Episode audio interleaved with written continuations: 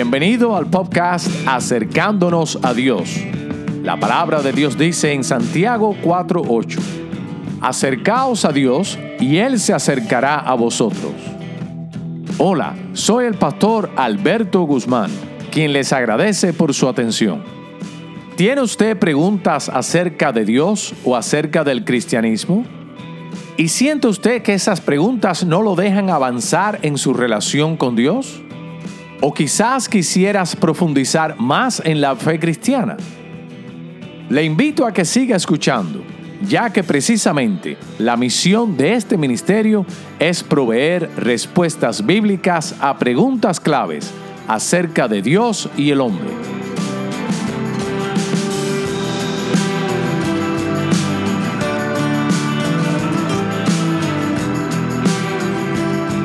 Hermanas y hermanos, que Dios les bendiga.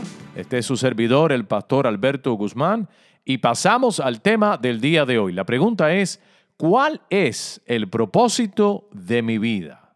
¿Cuál es el propósito de mi vida?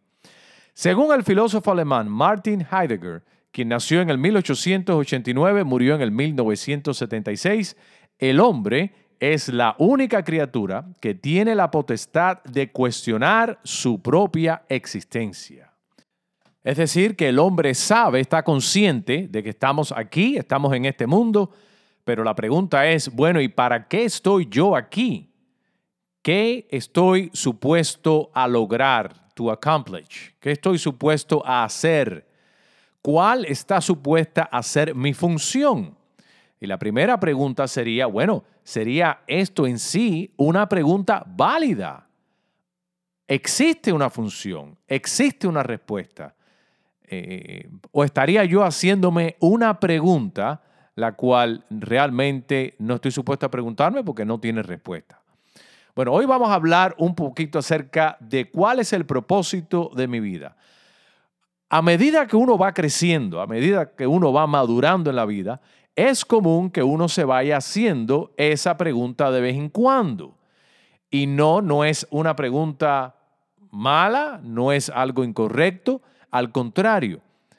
Esa pregunta de cuál es el propósito de mi vida revela a una persona que está tratando de quizás encontrarse a sí mismo como persona también. Está tratando de ver cuál es su rol, no solamente consigo mismo, sino también con los demás y en la sociedad. Y en la vida, cuando uno es joven, uno hace quizás énfasis en las grandes respuestas. Pero realmente hay una porción de la vida que se trata no de las grandes respuestas, sino de las grandes preguntas. Porque para uno llegar a la gran respuesta, a una buena respuesta, todo comienza con una buena pregunta.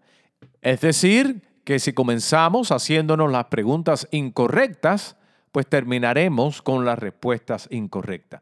Pero esta es una gran pregunta, la pregunta de cuál es el propósito de mi vida.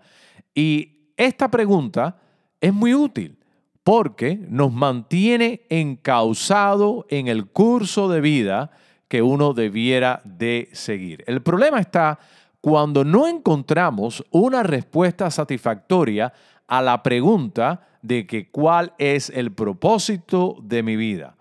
Y a esto se añade también la crisis de identidad que se promueve en la cultura imperante, es decir, en nuestra sociedad. Hoy en día existe una confusión en la cultura en cuanto a la identidad y se promueve este, esta crisis de identidad. Y por lo tanto es común hoy en día ver a personas que cuestionan eh, no solamente la autoridad, cuestionan la sociedad, se cuestionan ellos mismos, no saben cómo vivir, eh, sus vidas y sus palabras muestran una tremenda confusión, no saben quiénes están supuestos a ser y eh, es común encontrar a muchas personas en un limbo existencial. Y en un limbo también peligroso para la persona y para los demás.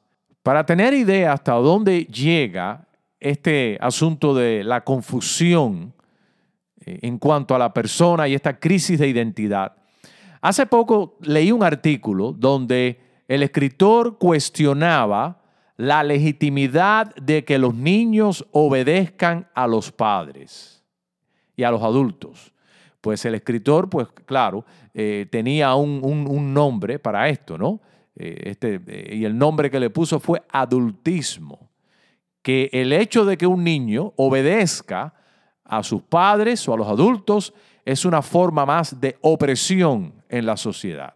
Y por lo tanto no nos, no nos debiera de extrañar que este asunto de la confusión o de la crisis de identidad sea algo pervasive, sea algo realmente invasivo a todos los niveles de la sociedad. Que las personas no solamente no sepan quiénes son, que estén perdidos en un limbo existencial que realmente no es sano, ni para el individuo, ni tampoco para las personas. Y no solamente las personas que cuestionen sus carreras, sus matrimonios, sus relaciones, sus commitments, sus compromisos, eh, eh, sino que cuestione todo. Y últimamente, ultimately, la persona en, el, en el análisis final llega a cuestionar el valor, aún inclusive, y el propósito de su propia existencia, de su propia vida. Como tantas personas en nuestra sociedad hoy en día, a lo mejor usted y yo también, eh, que nos hemos percatado de esta crisis que existe hoy en día, de esta inseguridad en cuanto a quién estoy supuesto a ser y quién soy y cómo estoy supuesto a vivir mi vida y cuál es el propósito, el meaning of life, el significado de mi vida. Como tantas personas que se han percatado de esto, uno de estas personas ha sido Tim Keller, Timothy Keller, Tim Keller. ¿Quién es Tim Keller? Bueno, Tim Keller es un cristiano, eh, pensador, escritor, que fue pastor también, está vivo, está entre nosotros, pero ya está retirado. Eh, ministró en una de las regiones más seculares del mundo. Y Tim Keller se percató de esto y escribió un libro que tiene por título Making Sense of God en inglés. Em, la traducción sería de ese título, haciendo sentido de Dios.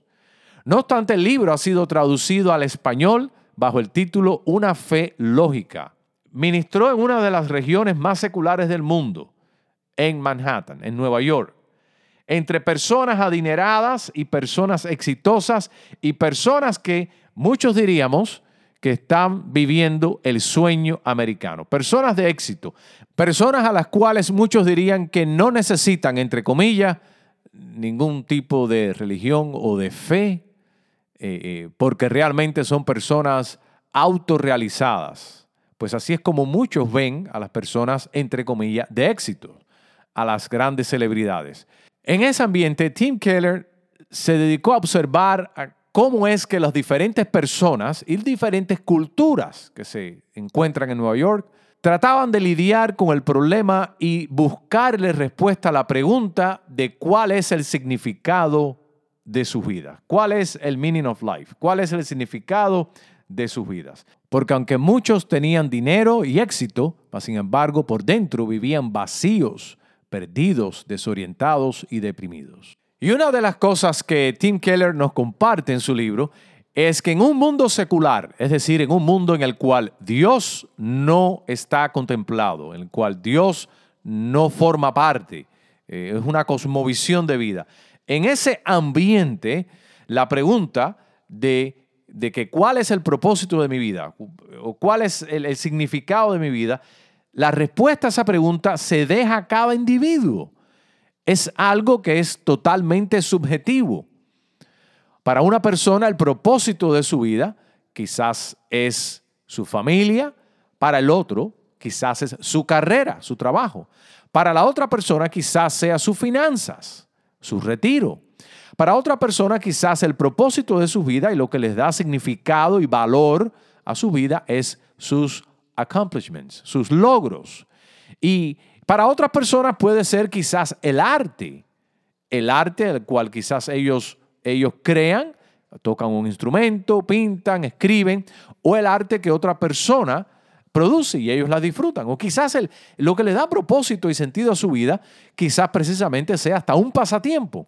Es decir, que las personas en un mundo secular no tienen un estándar en sí mismo que les guíe a un propósito de vida más allá que lo que cada cual de una manera subjetiva quiera encontrar como un o cual sea realmente el propósito de su vida.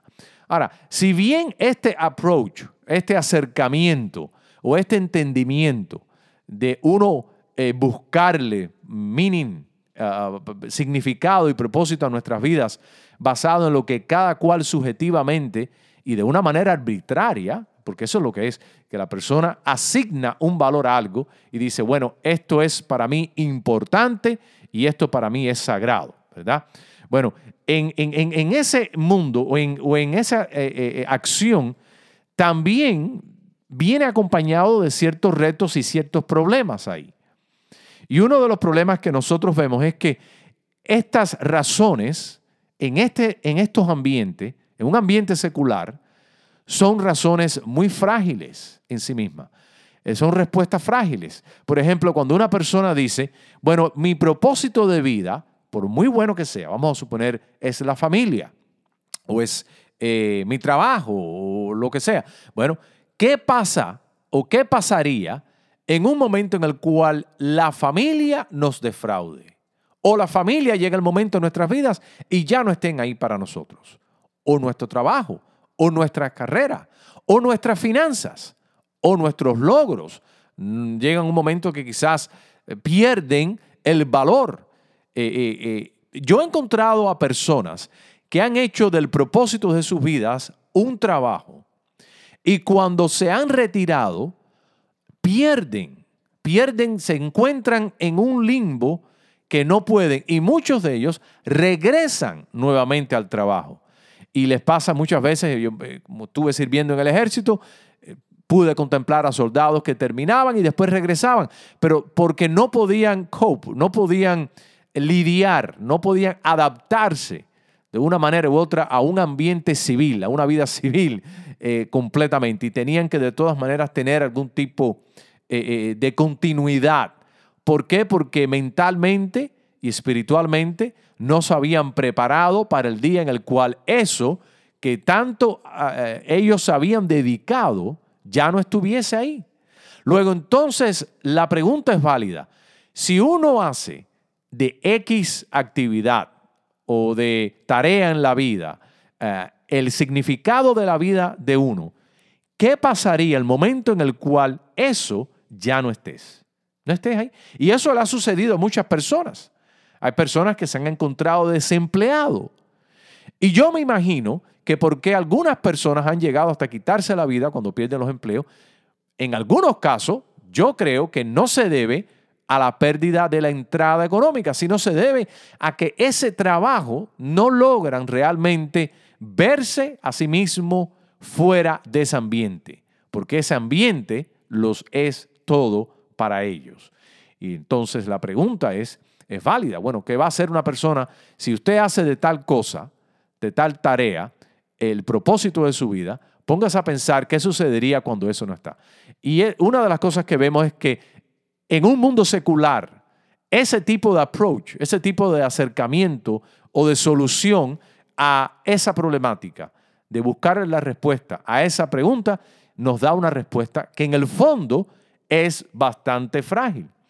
Aparte de que en el mundo secular, la respuesta a cuál es el propósito de mi vida eh, en sí eh, son respuestas frágiles en sí misma y vulnerables, también es importante notar que las respuestas a esa pregunta en un vacuum, en un mundo secular en el cual Dios no está, las respuestas carecen de un valor intrínseco. ¿Qué quiere decir esto? Que cuando usted dice, bueno, yo voy a hacer de mi familia, o yo voy a hacer de mi trabajo, o yo voy a hacer de mi hobby, o de mi carrera, o de mis finanzas, la respuesta aquí comienza con uno. Es uno, es el individuo quien arbitrariamente está escogiendo de una manera voluntaria asignarle un valor a algo, a alguien en la vida. O sea, que no tienen un valor intrínseco, sino que es un valor y una importancia realmente asignada. Acordémonos que en el mundo secular no existen realmente los valores absolutos, no existe la verdad absoluta, no se aprecia la moralidad absoluta, no se aprecia nada que realmente tenga un valor intrínseco, sino que todo, absolutamente todo, se deja a un capricho o se deja de una manera arbitraria al individuo. Todas las cosas tienen un valor eh, eh, eh, personal, es un valor asignado por las otras personas. Y esa forma de pensar es totalmente aceptable. Es totalmente aceptable. En ese ambiente, en un mundo en el cual Dios no está. Luego entonces también por eso es que vemos que no se le da un valor o un respeto al valor de la vida humana. No se reconoce que la vida humana en cualquier estado tiene un valor intrínseco. No, por eso en el mundo secular, pues es común eh, eh, eh, la aprobación del aborto y, y toda esta serie de cosas. ¿Por qué? Porque realmente el ser humano no tiene un valor intrínseco en sí. No, no se cree en lo que es la santidad de la vida, sino que nosotros no somos más que animales compitiendo con los otros animales, con la cebra, con los caballos, y no somos más que en algunos casos eh, eh, eh, un animal que ha evolucionado y que no somos más realmente que una, una masa de células y de fluido y que tenemos un nivel de conciencia. Pero al final de todo, no hay nada realmente especial en nosotros por encima de nada ni de nadie. Todo realmente es relativo. En ese mundo secular, las respuestas a lo que yo digo que es el propósito de mi vida, bueno, uno puede decir, bueno, pero ese es el propósito, ese es el significado de tu vida para ti, pero no es para mí. O este es el significado de vida de fulano, pero no es el mío, el mío es tal cosa. Y el de fulano es otra cosa. Entonces, lo que vemos es que hay una relatividad en esto. Y las cosas realmente hay que reconocer que en ese ambiente, esa respuesta de cuál es el propósito de mi vida no tiene un valor intrínseco, sino que es un valor asignado. Y cuando uno reconoce que las cosas en sí no tienen valor intrínseco por sí mismas, sino que es un valor asignado, e, e, es algo que decepciona, porque es algo que, se, que uno se da cuenta que es algo arbitrario, es algo realmente eh, eh, caprichoso por así decirlo. Bueno, aparte, aparte de la forma secular de darle valor y significado a la vida, aparte de esa forma, la pregunta es si existe otra forma en que el cual el ser humano puede encontrar propósito y significado y valor a su vida, aparte del sistema secular en un mundo en el cual Dios no es contemplado. Bueno, en la fe cristiana, en el cristianismo, en el mundo, el ser humano no tiene que preocuparse por asignarle un valor caprichoso, arbitrario a su propia vida o a darle un significado a su propia vida. No tenemos que crear nuestro propio significado, no tenemos que fabricar nuestro propio eh, eh, significado, propósito de vida. No es necesario que las personas puedan elegir subjetivamente. Nada de esto, sino es que uno Está la diferencia entre uno crear un propósito para su vida y uno descubrir el propósito y el significado de la vida de uno. Son dos cosas totalmente diferentes. En, en, el mundo, escuche bien, cuando uno crea un propósito en su vida, uno se crea una narrativa, una razón, uno se da mismo una excusa, por así decirlo.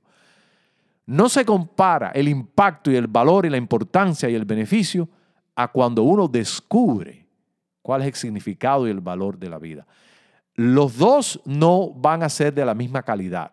Las dos respuestas, una respuesta va a ser más duradera y más resilient, va a ser más capaz de soportar las crisis de la vida, aquel individuo que está convencido que él ha descubierto un propósito en su vida, a aquel otro individuo que no está convencido y que sabe que él simplemente ha creado, ha fabricado un propósito para su vida. Cuando estos dos individuos tengan una crisis en su vida, eh, eh, no van a soportar las crisis de la misma manera. Eh, uno, unos valores son más frágiles, otros valores son más duraderos. Y una de las bendiciones que nosotros tenemos como cristianos es reconocer que el cristiano reconoce cuál es el propósito para su vida. Hace muchos años, en un documento que se llamó el Catecismo Pequeño, eh, dentro de los cristianos en Europa, en las iglesias, en las iglesias reformadas, las iglesias presbiterianas, por así decirlo, existe este catecismo que se le enseñaba a los muchachos, a los niños, y era como una especie de preguntas y respuestas. Y la primera pregunta era precisamente esta. La primera pregunta era, ¿cuál es el propósito principal del hombre? Esa es la primera pregunta en el catecismo pequeño. ¿Cuál es el propósito principal del hombre? Ahora, la respuesta es doble. La respuesta es glorificar a Dios y disfrutarlo por siempre. To glorify God and to enjoy Him forever. Y la, la pregunta es, what is the chief purpose of man? ¿Cuál es el principal propósito del hombre? Glorificar a Dios y disfrutarlo por siempre. Fíjate, la respuesta es doble. Nuestra primera misión es glorificar a Dios del hombre, es decir, no vivir para uno de manera egoísta, sino vivir para el Señor. No poner nuestros intereses, nuestras prioridades como eh, eh, eh, algo en primero, ¿no? Sino poner los intereses de Dios y priorizarlo a Él en nuestro mundo y en nuestra vida. Después de todo, la palabra del Señor nos dice en 1 Corintios capítulo 10, verso 31, si pues coméis o bebéis o hacéis otra cosa, hacedlo todo para la gloria de Dios. Y también nos dice en Romanos capítulo 11, verso 36, porque de Él y por Él y para Él son todas las cosas. A Él sea la gloria por los siglos. Amén. Pero la verdad es que vivir solamente de esa manera, siempre buscando la gloria de Dios y, siempre eh, poniéndonos a nosotros en el, en el, último lugar, por así decirlo, como dice la Biblia, es necesario que Él crezca, pero que yo mengüe. Pero por muy, por muy bueno que sea, por muy lindo que se escuche, muy espiritual, si simplemente vamos a tener ese acercamiento a Dios, es algo bien triste. Es una vida bien, bien triste, bien seca, porque sería una vida, un estilo de vida bastante rígido, bastante legalista. Y eso no es la manera que Dios quiere que nosotros vivamos ni le sirvamos. Por eso es que la respuesta a esta pregunta, ¿cuál es el propósito principal del hombre? Es doble. Es glorificar a Dios y disfrutarlo por siempre. ¿Por qué? Porque la escritura nos dice en el Salmo 73, verso 25 en adelante, ¿a quién tengo yo en los cielos sino a ti? Y fuera de ti, nada deseo en la tierra. Mi carne y mi corazón desfallecen, mas la roca de mi corazón y mi porción es Dios para siempre. Porque aquí los que se alejan de ti perecerán. Tú destruirás a todo aquel que de ti se aparta. Pero en cuanto a mí, el acercarme a Dios es el bien. He puesto a Jehová el Señor mi esperanza para contar todas sus obras. Y vemos aquí esta unión que el propósito del hombre, según esta enseñanza, no solamente es vivir para el Señor, sino es disfrutarlo a Él, es celebrarlo a Él, agradecerle, deleitarnos en la presencia del Señor, saber que el Señor nos hace copartícipe de su gloria y de su reino en buena voluntad, que tenemos un Dios que nos ama profundamente y nos quiere realmente y de todo corazón y nos mira con agrado, no con una actitud eh, eh, eh, arrogante, sino con una actitud de bendición para nuestras vidas. Así que es importante ver que el propósito de vida es para el ser humano glorificar a Dios y que no se nos olvide disfrutarlo por siempre. Otra de las bendiciones que nosotros nos damos cuenta en el Evangelio es que según los griegos se hablaba del logos, esta palabra que en la Biblia Reina Valera aparece como el verbo y en inglés uh, uh, the word, dice la palabra. Bueno, ¿qué es este logos? Para los griegos antiguos, en el tiempo de Jesús, el logos era ese principio, era ese concepto, esa razón que le daba sentido a todas las cosas. Era como la clave que le daba sentido al universo. Era aquello que mantenía unido y le daba coherencia y lógica al universo. Era ese concepto, era esa idea que no todos tenían, que no todos eh, eh, podían entender. Era como una especie de un misterio, pero existía y estaba ahí. Y la persona que pudiera descifrar o entender eso, pues entonces de alguna manera tenía la capacidad de entender todo lo demás. Una de las cosas gloriosas que vemos nosotros en la Biblia, en la Escritura, es que Dios nos enseña que aquello que le da entendimiento, coherencia, la razón del universo, todo esto no es un concepto, una idea, una filosofía o un pensamiento abstracto. El logos es alguien y ese alguien es el Hijo de Dios, es Jesucristo. Por eso dice la Biblia que en el principio era el verbo, en Juan 1.1, y el verbo estaba con Dios y el verbo era Dios. Y nos dice después que este verbo se hizo carne y habitó entre nosotros y vimos su gloria, gloria como del unigénito del Padre. Y mis amados hermanos y mis hermanas, una de las cosas que vemos es que Jesucristo es ese logos, es esa razón que el Señor es realmente la clave, que es quien mantiene y sostiene todo el universo realmente junto y que Dios es aquel que le da coherencia y le da sentido y le da valor a todas las cosas, incluyendo a nuestra propia existencia.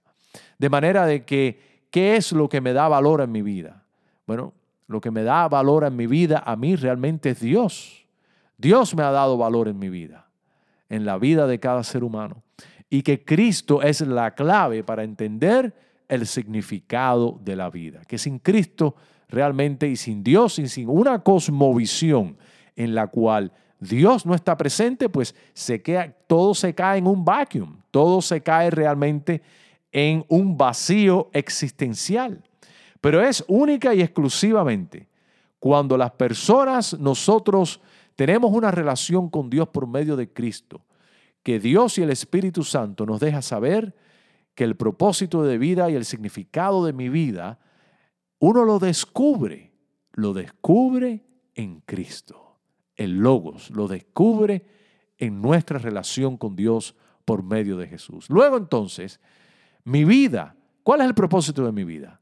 Glorificar a Dios y disfrutarlo por siempre. ¿Por qué? por lo que Cristo ha hecho en mi vida. Esa realmente es la respuesta.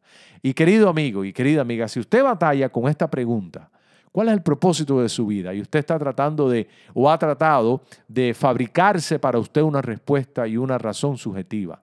Le invitamos a que contemple a Dios en Jesucristo, el cual es la razón de vida. Porque con Dios no solamente todas las cosas son posibles, sino con Dios todas las cosas valen realmente la pena. Él es nuestro creador, pero Dios también es el que le asigna valor a las cosas y el que establece y valida las cosas. Así que yo le invito a que usted también descubra la misión de su vida, el propósito de su vida. Eh, eh, yo nunca me encuentro realmente aburrido, siempre estoy haciendo algo.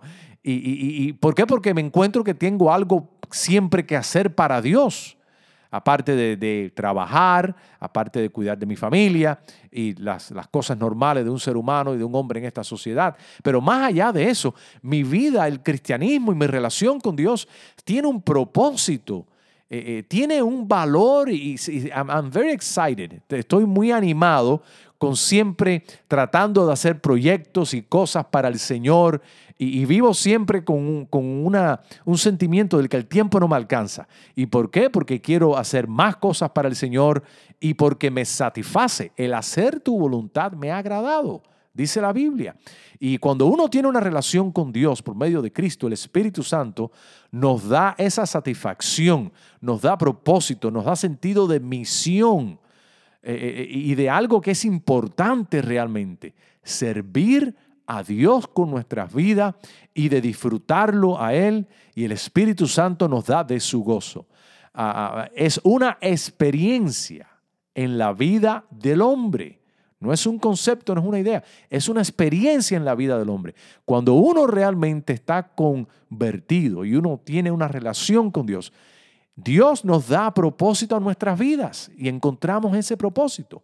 Así que yo le animo a usted a que considere a Jesucristo en quien nosotros encontramos el propósito de Dios para nuestras vidas. Y sí, vale la pena, vale la pena vivir la vida eh, porque es una oportunidad y es un regalo de Dios para conocerlo a Él y lo que viene es mucho mejor. Los mejores días del cristiano no están detrás, los mejores días del cristiano no son ahora, la mejor vida del cristiano está en el futuro, está en el futuro glorioso del cual Dios nos ha llamado para vivir con Él eternamente. Así que hay propósito en la vida del cristiano y lo descubrimos nosotros en Cristo. Asimismo, Cristo nos ofrece un sentido de propósito, un sentido de misión y un sentido de importancia, porque lo que estamos haciendo y lo que somos no es un valor asignado arbitrariamente por alguien más eh, que es igual que nosotros o por nosotros mismos, sino que lo que estamos haciendo, viviendo para el Señor y el valor de nuestra vida, el que le ha dado ese valor y el que la valida es realmente Dios y nadie más. Así que en el cristianismo uno encuentra misión, propósito y de lo que uno está haciendo es algo realmente importante.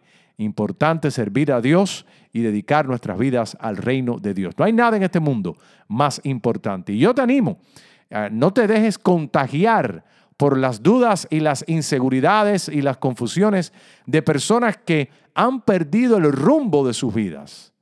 Más bien, eh, déjate contagiar eh, por eh, el amor de Cristo, el propósito de Cristo, el entusiasmo que hay en el cristianismo, el sentido de propósito de vida, y es algo real. Hay personas que tienen en poco sus vidas porque han encontrado a Cristo y uno no explica por qué es así, están tan seguros de sí mismos porque tienen realmente el Espíritu del Señor.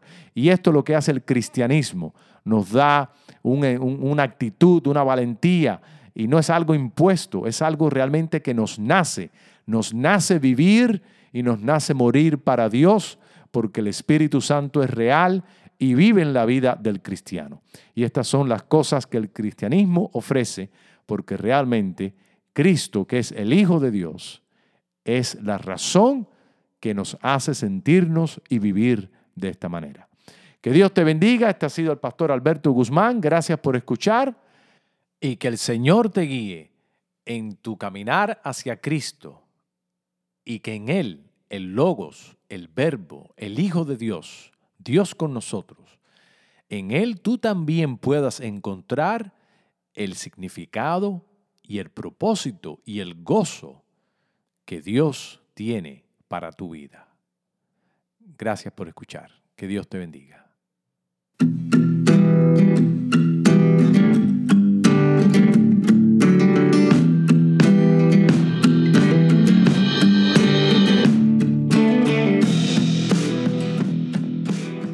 Este ha sido su servidor, el pastor Alberto Guzmán quien le agradece por escuchar nuestro podcast Acercándonos a Dios. Si siente que este episodio le ha sido de bendición, humildemente le pido dos cosas.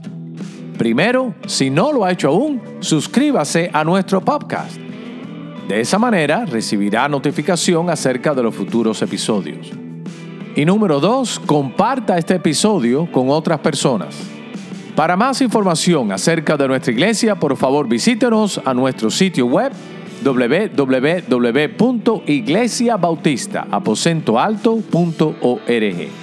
Para comentarios o sugerencias de preguntas que usted quisiera que explorásemos en alguno de nuestros episodios, escríbame a mi correo electrónico gmail.com Para hablar conmigo personalmente me puede llamar o enviar mensaje de textos al 786-234-6749. Este ha sido el pastor Alberto Guzmán, quien te recuerda que tomes la decisión de acercarte a Dios y Él se acercará a ti. Esa es su promesa en Santiago 4.8. Que Dios te bendiga.